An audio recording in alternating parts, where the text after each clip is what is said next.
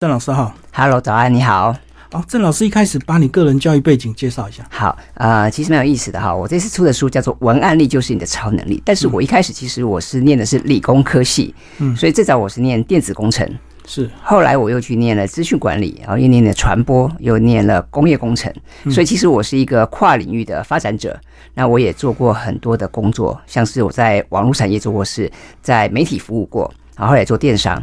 啊，但是嗯，写作啊、阅读可能是我的兴趣啊，所以我就开始做这方面的工作。那哪一年开始做所谓的教育这个这方面？大大概嗯五六年前吧。那时候有什么特别的原因吗？啊，因为之前我在媒体服务嘛，那在媒体服务的时候就有机会去在去做呃一些训练啊，或者是去担任一些比赛的评审，所以就常常会跟一些企业哈，跟或者一些大学院校有一些合作。那么，所以就这样子的关系开始去。展开我在做一些培训，还有就是一些教育训练的一个机缘。那你是怎么样发现你对这个写作特别的有兴趣，特别的有天赋啊？呃，其实我是从小就喜欢阅读，我很小就很小就喜欢看书。那么我们看别人的书，我就觉得说，哎，别人写的很棒，那我就想说，那我自己可不可以也尝试来写写看？所以我写的东西很多，比方像散文啊，像诗歌啊，像小说啊。我以前有写，我也写过写过小说啊。所以其实我很喜欢尝试不同的东西。嗯，可是，一开始收入应该有蛮大的落差吧？哦，那那那当然，那当然，因为呃，原本我们在产业工作嘛，不论是在网络产业或在媒体，那毕竟它是一个朝九晚六的工作啊，所以他毕竟有固定的收入。那么如果说转型成为专栏作家或者是企业培训来讲的话，那当然是比较有一搭没一搭嘛，或者是他可能是有的是有淡旺季之分啊，所以这的确会有一些呃，跟过去有些落差，的确是这样子。所以一开始你是得到所谓的时间自由嘛？没错，就是说我们可以比较能够啊。自我调配时间跟想要做的事情，那有人讲说，这个你要这个自由，你就需要先自律嘛，啊，所以这个就是一个自我的选择。嗯，然后进入这行五六年，但是你已经写了十几本书，哎，为什么写作速度这么快？因为我很久以前就开始写，我大学毕业就开始写书了，哈，所以其实以前写过像电脑书 啊，像较硬的。小说，像人物传记，比方我举个例子，比方说这几年很夯的一个企业家叫做 Elon Musk。那个特斯拉的老板。哦。啊，那台湾这个第一本人物传记就是我写的，嗯啊，但那时候他还没那么红了哈，但没想到说这个出了这本书之后，过了几年，他现在变成这么红，变世界首富了。你是因为有产业背景，所以你才关注到电动车这个趋势。没错，没错，因为我我过去有产业背景嘛，那我在科技产业有服务过，然后在网络产业服务过，后来又在媒体。那我在媒体的时候，我其实跑了很多像创业的这个新创的产业啊，所以我对这些东西原本就有关注。嗯，那像 Elon Musk 他很有意思哦，虽然我们知道说他是这这个电动车的老板，但是他最早也是做网络的。嗯，啊，他是 PayPal 的的这个创办人之一，所以他其实跟网络产业是有些渊源。那最近他不是入主 Twitter 吗？啊，所以其实这些东西都是有一些脉络可可循。嗯。我们岔开一下，我们讲电动车。有些人说台湾发展不起来，因为快速充电桩，台湾的电力不够支撑，是这样子吗？呃，其实这个东西当然会牵涉到基础建设了哈，所以的确这些东西，它的确是需要一个比较长远的布局哈。哦。但是我想现在，因为大家因为这个是时时势所需嘛，因为能新能能源的这个部分，我想这个只是迟早的问题，而且新能源还是不断的会有一些新的方案出现，所以我觉得这不会是太大的问题啦。哦。长期还是看好，但是短期有些困难要克服，就是对对，怎么样到处都有充电桩这样子吗？对，这些东西我觉得就像我们现在讲说要讲数位转型啊，讲都跟其实概念是类似的哈，就是说它可能需要一点时间的调试。嗯，因为一定有钉子户不愿意迁移，所以需要时间走。但是这这个只要是它是大方向啊，我想这个迟早还是会搞改朝换代，会有一些整个整体的提升啊，这没有问题。嗯，因为时间一直在推动。好，接下来我们就回头来讲这本书哦。这个一开始就破题讲到这个一般人面对写作的三个盲点，嗯，跟我们讲就是三点：想得太难，当做作文比赛，以及不知道怎么样写出强力的诉求。好，因为我这几年都在教文案写作跟内容行销嘛，哈，所以我常常在很多的公部门或企业或大学院校遇到很多这个呃，对学习写作有瓶颈或者有障碍的学员。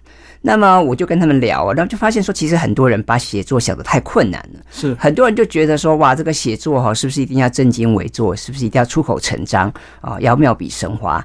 好，就觉得说这个写作啊，虽然很重要，可是好像一般人觉得好像这个一一听到要写作就头皮发麻啊，就提笔千斤重。那我我去。去归纳了很多人的原因，我就发现说，其实大家真的想的太复杂了啊。再来一个，就是很多人觉得说，哇，那是不是写作啊，就是要写的像作文比赛这样子的，一定要妙笔生花呀，一定要有很多的灵感啊？那很多人会觉得说，哇，写作没有灵感。那其实，如果我们简单的二分法哈，写作你如果把它分成两种，一种是比较是译文的创作，是啊，比方说诗歌啊、散文啊、小说这种啊。但是我想，我们一般的。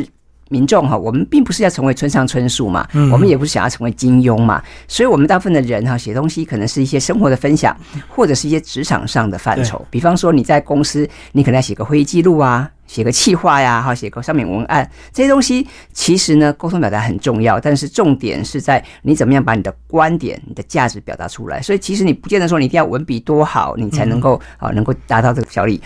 那六最后一个就是谈到说，很多人写着写着哈，他一直没办法写出重点，他没有一个强而有力的诉求。那很多人写着写着，他就觉得很累哈，然后甚至是他会觉得说啊，好像写到最后好像不知就没有梗了，然后也不知道怎么样有力的结尾哈。那当然这个就比较可惜。所以。在这本书里面，呃，我除了一开始点出这三个问题，我后面当然也会有一些方法，我会告诉大家说，哎，比方你要怎么样去找到你的呃目标受众，你要怎么样去传达你的观点，还有就是你要怎么样去设定你的行动呼吁啊？那行动呼吁英文叫 call to action 嘛，所以我们的目标是什么？我们的目的是什么？希望你在这边做一些设定。所以动笔开始写其实并不是那么难，不要把它想的这个门槛太高，就对。没错，嗯，像我 FB 也常常会发一些文章。对。好，那接下来就讲到这个写作元素啊。你一开始提到的这三个好像是一个循环，对不对？写作目标以及这个产品特色以及怎么瞄准。对，其实这个部分哈也很有意思，我跟大家分享一下。很多人啊，今天在职场上写作，可能是老板下了一个命令，或者主管哈给你的给了一个课题，或者老师给出了一个题目给你。那很多人一听到要写作，马上就开始把。电脑打开哈，或者是把这个稿纸拿出来，然后就开始上网搜寻，然后找资料。但是这样的做法哈，我觉得是有待商榷的。我我过去可能也是也也曾经这样做，但我后来就发现说这样做其实是呃不大好的，因为没有没有很多的效率。为什么呢？因为你一开始就上网搜寻，然后开始开始 Google 找资料。那么如果你找不到资料啊，你会觉得很头痛，对不对？你觉得完完蛋了，巧妇难为无米之炊哦，你没有素材，你怎么煮这道菜呢？但反过来，如果说你一开始就找到很多的素材，你可能开心三分钟、五分钟，你想说太棒了，我有好多的题材可以发挥。但是因为我们人哈，毕竟不是机器嘛，我们也会累啊，我们也有我们的专注力是有限的。所以如果你现在一下子给你太多题材，你还是要筛选，你还是要过滤，还是要整理啊。但是我刚刚讲了，我们人也是会累的，所以你如果花了太多的时间哈，都在这边整理呀、筛选啊，其实你到后面哦，你就没有其他的心力去做后面组织的部分。嗯，所以我会建议大家。啊，就是说，你你今天无论是你要写作也好，做简报也好，我会建议大家一开始，其实你不急着立刻把电脑打开，你应该先去想想看，你今天写这篇文章也好，你做这个简报也好，你的目的是什么？嗯，你的动机是什么？你今天是为了什么而做？再来，你想想看，你这篇文章或者这篇文案，你是为谁而写？比方说，我们现在是要瞄准大学生时代，我们要写给大学生看的，还是我们是要写给新手爸妈看的，还是我们要写给银发族看的？那因为不同的族群呢，他们的需求、他们的想法，甚至他们可支配的所得啊，是不大一样的。好，所以这个部分，我觉得大家可以先去思考一下，你的受众是谁。再来去想想看，那如果今天你想推销商品，那么你的商品也好，你的服务也好，那么你的特色是什么？嗯啊，那每个产品都有它特别的地方嘛，你要把你的特色讲得出来，最后才是瞄准。我觉得瞄准很重要，因为很多人写文案哦，他只知道说要叫卖、要推销，但是写来写去哦，他都是没有什么新花样，或者是他就没有有有力的诉求，那这样很可惜。所以我会建议大家，你要谋定而后动，你要先想清楚你的目的。跟动机是什么？你的受众是谁？他们在乎什么？我我举个例子，比方说，如果我们今天要销售手机，那你看手机，手机现在是我们每个人的好朋友嘛？你说这个大学生也会用手机，嗯，上班族也会用手机，阿公阿妈可能他也会用手机。可是不同时代的族群哈，他们对手机的想法。跟需求就不大一样。比方说，如果是比较年纪长一点的长辈，他可能对手机的要求很简单，他可能要大一点，这个字大一点，然后铃声响一点，然后简界面对简单一点。对。那如果你是大学生呢？大学生你可能很重视它的外形，对它的照相功能，甚至之前哈那个世新大学有做过一个民调，他们有针对大学生做过调查。大学生除了对造型啊、对价格很敏感，他们还很重视什么防水。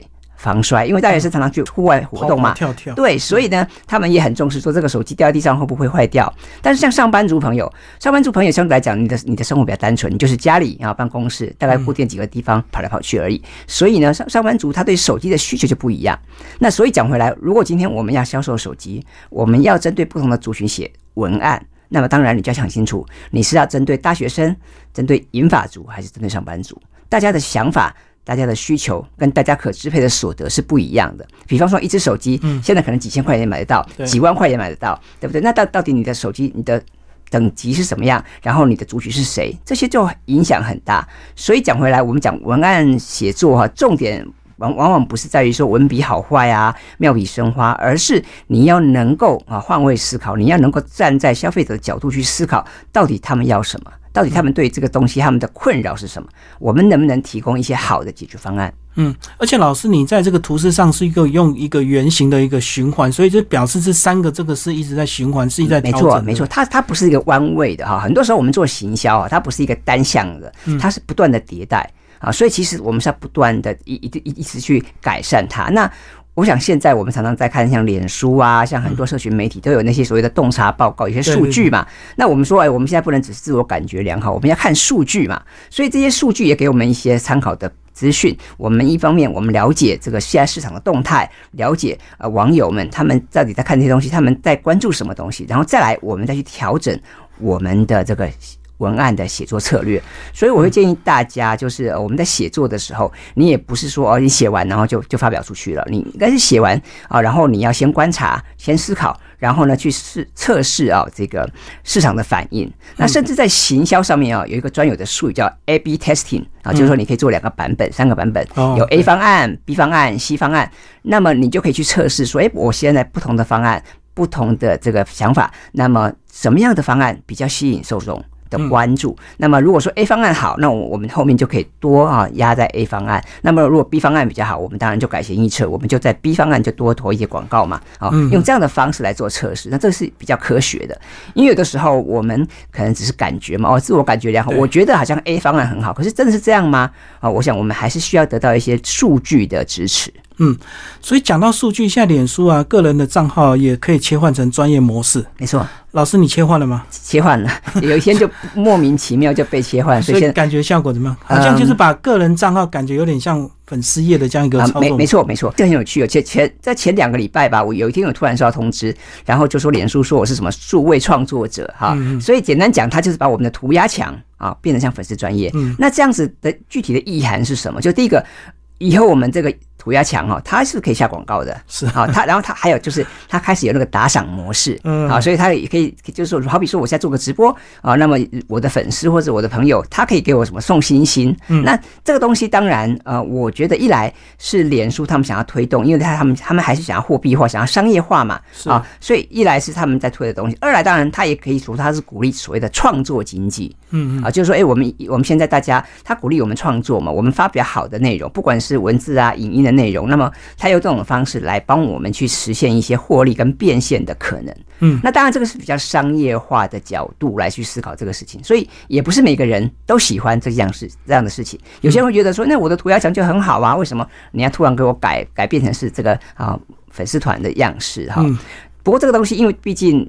平台不是掌握在我们手中嘛？有的时候我们也只能顺势而为，我们很难，这个没办法，因为毕竟平台不是我们营运啊。所以讲回来，像这样的状况下，我们是客场嘛，哈，我们并不是这个这个主场并不是我们的啊，所以我们也只能就说好去因应这个时代的改变。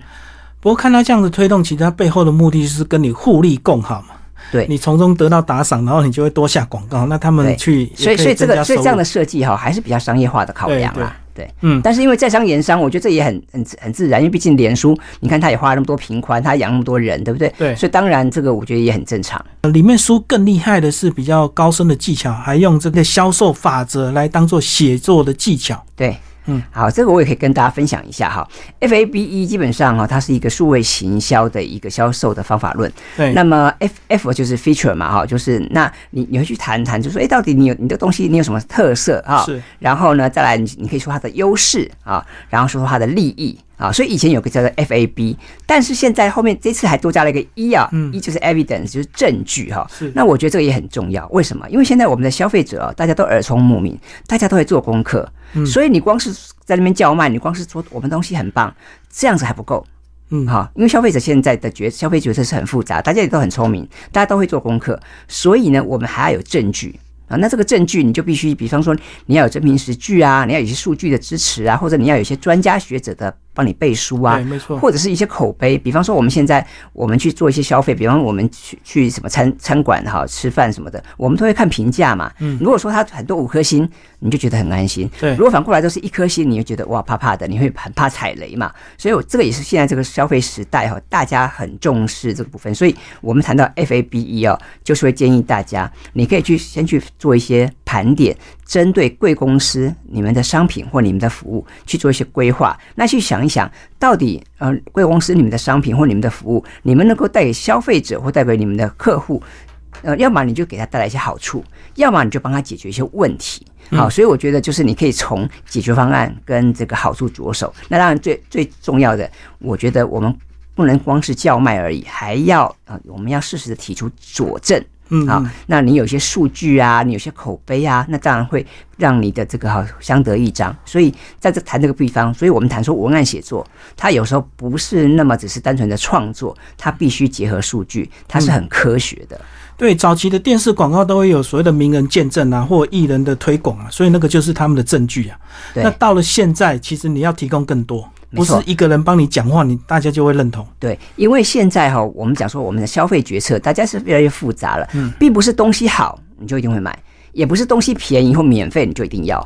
有的时候啊，我们这个身旁的这些亲友啊，甚至你的另一半啊，他在你的耳边跟你闷闷两句，你可能就会有不同的想法。对，所以这个地方我们就需要更多的佐证。所以我们讲说，我们做生意也好，我们做这些东西也好，我们就除了说要追求产品力之外。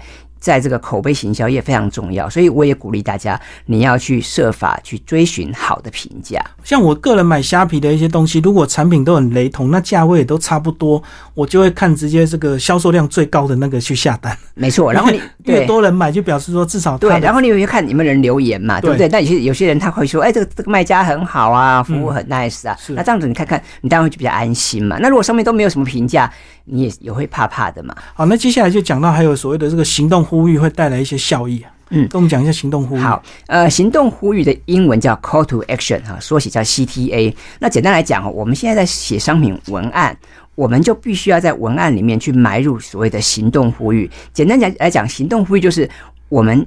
要给消费者、给读者一个指令，让他能够按照我们的指令去做某些事情。嗯，但是我们刚刚也讲了哈，现在消费者是耳聪目明，现在消费者很聪明，他也有很多自己的判断。所以呢，你光是跟他讲哦，快来买哦，啊，这样是不行的。嗯，因为就好像我举个例子好了，比方说很多这个金融公这个保险业哈，他在推销保险商品，那。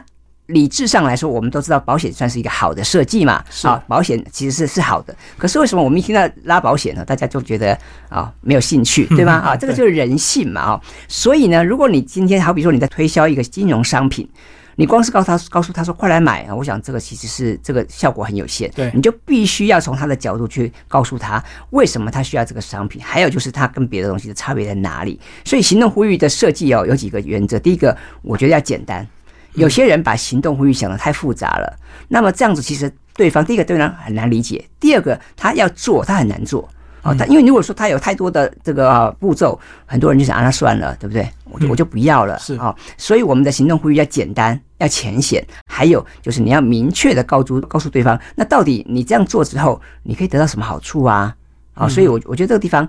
就是大家要想想清楚，你的行动呼吁很重要，但是你要怎么去设计你的行动呼吁，这个很关键。嗯，然后最后有一套模组，这个告诉大家说，这个呃，如何测试强化手段以及培养独立思考，这个是比较具体的一个技巧嘛。对，所以这个地方哈，我也会建议大家。所以，我我的这本书啊，虽然是从文案写作谈起，但是我这本书的重点其实不是不是只停留在告诉大家写作的技巧。我还是建议大家，就是说你要去设法有你自己的观点，你要能够沟通表达，你要让对方有所共鸣啊。所以我们讲说，我们写文章，我们要能够见树又见林呐啊，就说你不要只是停留在追求这个哈文字啊的技巧部分。很多的书会告诉你说，哇，我们有些公式，有些套路。那在这样也我觉得也不错，有些模板，我觉得这可以参考，蛮好的。但是我们要能够活用嘛，因为今天我们这个时代是不断的在与时俱进嘛，我们的客户啊，我们也我们的这个也在不断的成长。那很多东西是过去没有的，现在突然，比方说。这个三年前谁才会有这个疫情嘛？对不对？那疫情来了，改变各行各业，那当然相对来讲，它也会带来一些新的冲击跟新的商机嘛。所以呢，我们在谈文案力啊，其实我觉得就是它，你必须要与时俱进，你必须要去观察，必须要去理解大家的想法。所以这个洞察很重要。还有就是，我鼓励大家，你要能够培养自己的观点。嗯，那么很多人当然会觉得怕怕的，觉得说，哎呀，那我也不是什么专家学者哈，我也不是什么博士硕士，我我哪有什么观点呢？那万万一我讲错怎么办？啊，很多人难免会害怕。但我想就可以鼓励大家了哈，因为第一个，呃。我们可以从这个我手写我口开始，我还是鼓励大家要去把你的想法讲出来。那你不要担心说你说错或是讲错，因为你就算说错啊，我觉得没关系啊，我们只要道歉、更正、哈修正就好了嘛。我们人也不是圣贤，所以我觉得偶尔你说讲错写错没有关系，我们就会练习嘛。那我们讲说这个练习哈不会骗人嘛，你你多练习多观察，你就会慢慢的精进。所以，我我认为这个培养观点很重要，我也鼓励大家可以试试看。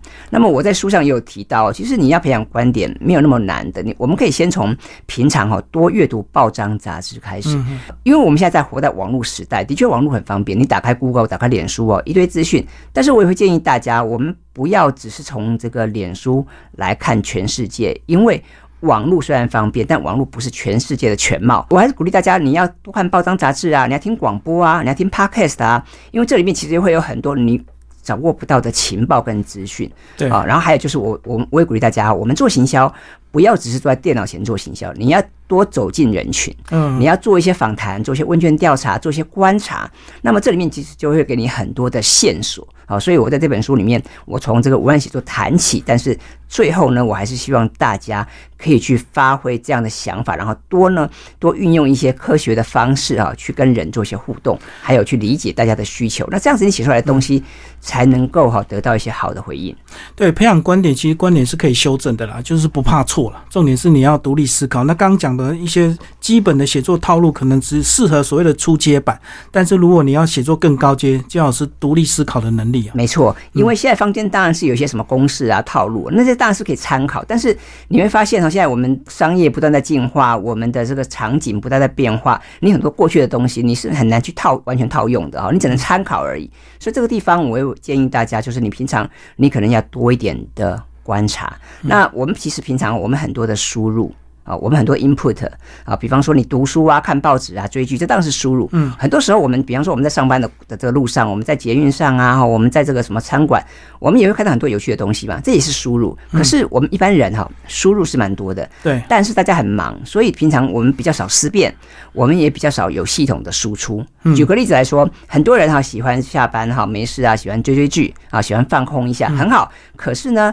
各位，你想看哦？你追剧也好，不管你看美剧、日剧也好，韩剧也好，你看了之后，你会跟你的亲人、跟你的另一半。分享嘛？你会把它写成文章吗？就比较少啊。我想这个部分就是大家也可以去思考一下，你怎么样从好比说像追剧啊，怎么样从这个消费啊去旅行过程中，你去找到一些有趣的线索，然后把它写出来，或者把它想拍出来。我觉得这其实是一个很好的尝试。嗯，好，大家或许看这本书来练写作会觉得有点困难，所以参加实体课程也不错。老师讲一下你的这个写作陪伴好不好？好，呃，我我从二零一九年一月开始哈，我有推一个叫做 Vista 写作陪伴计划。嗯那其实这个蛮有。意思的哈，因为嗯，说到写作，其实现在坊间的资讯真的蛮多的。我们有很多的书，我们也有很多的课程。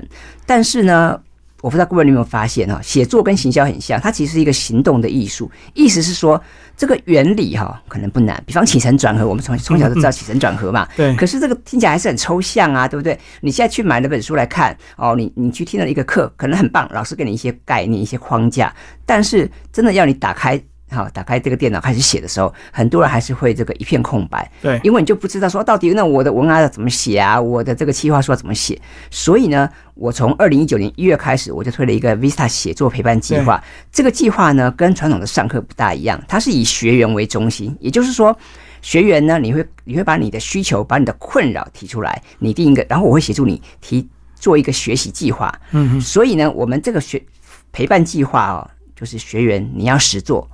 那我我可以举一些例子，很有意思哈。比方说，我们的学员里面哈，大家的需求不大一样哦。比方有的人他说，我今天我要学写商品文案；有些人说，我今天哈，我想要这个写书，我想要投稿报社副刊啊，我想要这个写家书啊，我想要这个帮家里的药局哈拓展生意。嗯，还有像还比方我还有学员是来自这个意大利，他是皮件设计师，他说哈，他希望能够用他用稳图文的方式。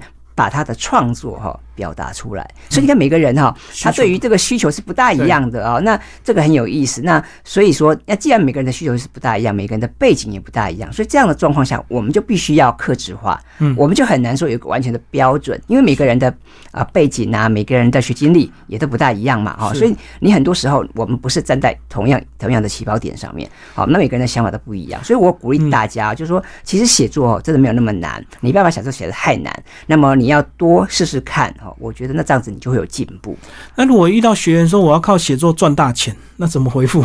这个当然，当然这个哈，现在也有人在谈这个所谓的写作变现嘛哈，对，或是内容变现、经验变现。所以你说要靠靠内容变现有没有可能？当然是有可能的，但这些东西当然它就需要有点积累。对，它必须要这个天时地利人和，所以我们都知道内容很棒。我们讲有一句话说“内容为王”嘛，“Content is king”。我觉得“内容为王”这句话还是对的，但是它有些前提，它需要时间的积累。嗯，我我举个例子来讲，比方说我们现在常常在看社群媒体，我们常常看电视广播，上面有很多广告嘛。嗯，那有时候你就会被不经意就被那些。广告打到，对不对？你因为它因为上面，比方说他可能找了很厉害的人代言，他的素材可能很美，好，所以你你会被那个打广告打动啊，你会怦然心动。所以广告的确有它的效益啊，虽然虽然说现在可能广告费用很高啊，但是内容这个东西它需要时间的发酵，所以你很难要求说昨天你在才插秧哦，你今天你就要收割，是这个的确比较难。所以讲讲回来，你说哦，你想要靠内容来变现，可不可以？我觉得是可以的，但是你要有明确的方向，你要有。有魅力的产品组合，好，那你这样子搭配，然后加上你假以时日，我觉得那是可以的。那当然，我们可以跟广告啊、跟行销做一些搭配，哦，那你的效果会更好。所以还是要具体的，然后而且要时间的堆叠，就对。对，所以我会建议啊，如果说有兴趣，真的想要靠这个内容变现的朋友啊，我会先建议你，你要先做好自我盘点啊，比方说你你自己的强项是什么呀？你的资源是什么啊？哈，那你跟别人有什么不同的地方啊？啊，我觉得这个这部分都可以好好去想一想。然后呢，你想清楚之后，再来想想看，那到底你的市场区隔是什么？啊，因为有的时候不一定说我们一定要走大众市场嘛。我觉得现在分众或者小众市场也蛮好的。如果你真的能够提供很独特的服务。那么我觉得小众市场也很好啊，啊，不一定说你一定要去跟大家挤这个热门的这个红海啊。嗯，分众市场你一个人做也做不完啊，所以还是有很大的市场就对对，所以我觉得这个部分大家可以去想。那我们常常很多人讲说，哎呀，我们台湾太小了，好，这个人不多了啊。好，虽然这个是这的确是事实，但是我觉得啊，还是有很多值得我们去去去耕耘哈，去挖掘的一些。空间，嗯，所以具体来讲，这个书名文案力就是你的超能力，确实是有根本，而且有依据，然后是有技巧、有方法可追寻的。没错，没错。嗯，好，今天非常谢谢我们郑老师，我们介绍这本新书，谢谢，谢谢。